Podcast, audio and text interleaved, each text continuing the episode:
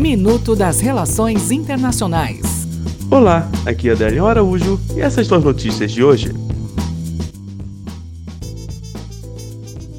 Venezuela. Duas fotografias que mostram o presidente do parlamento da Venezuela, Juan Guaidó, em companhia de dois homens que na Colômbia são associados a uma gangue criminosa, foram usados nesta sexta-feira pelo governo de Nicolás Maduro para denunciar supostos vínculos do líder opositor com grupos de narcotraficantes. Turquia. O presidente turco Erdogan disse que discutirá a compra de mísseis fabricados nos Estados Unidos com o presidente Donald Trump este mês, apesar da tensão contínua com Washington provocada pela compra de Ankara pelo sistema de defesa mísseis S-400 da Rússia. Rússia e Ucrânia. A Rússia está pronta para participar de uma cúpula em Paris para tentar dar vida ao processo de paz ucraniano estagnado, mas tem pré-condições estritas para esta reunião, disse o seu assessor do Kremlin na sexta-feira. Até o próximo minuto.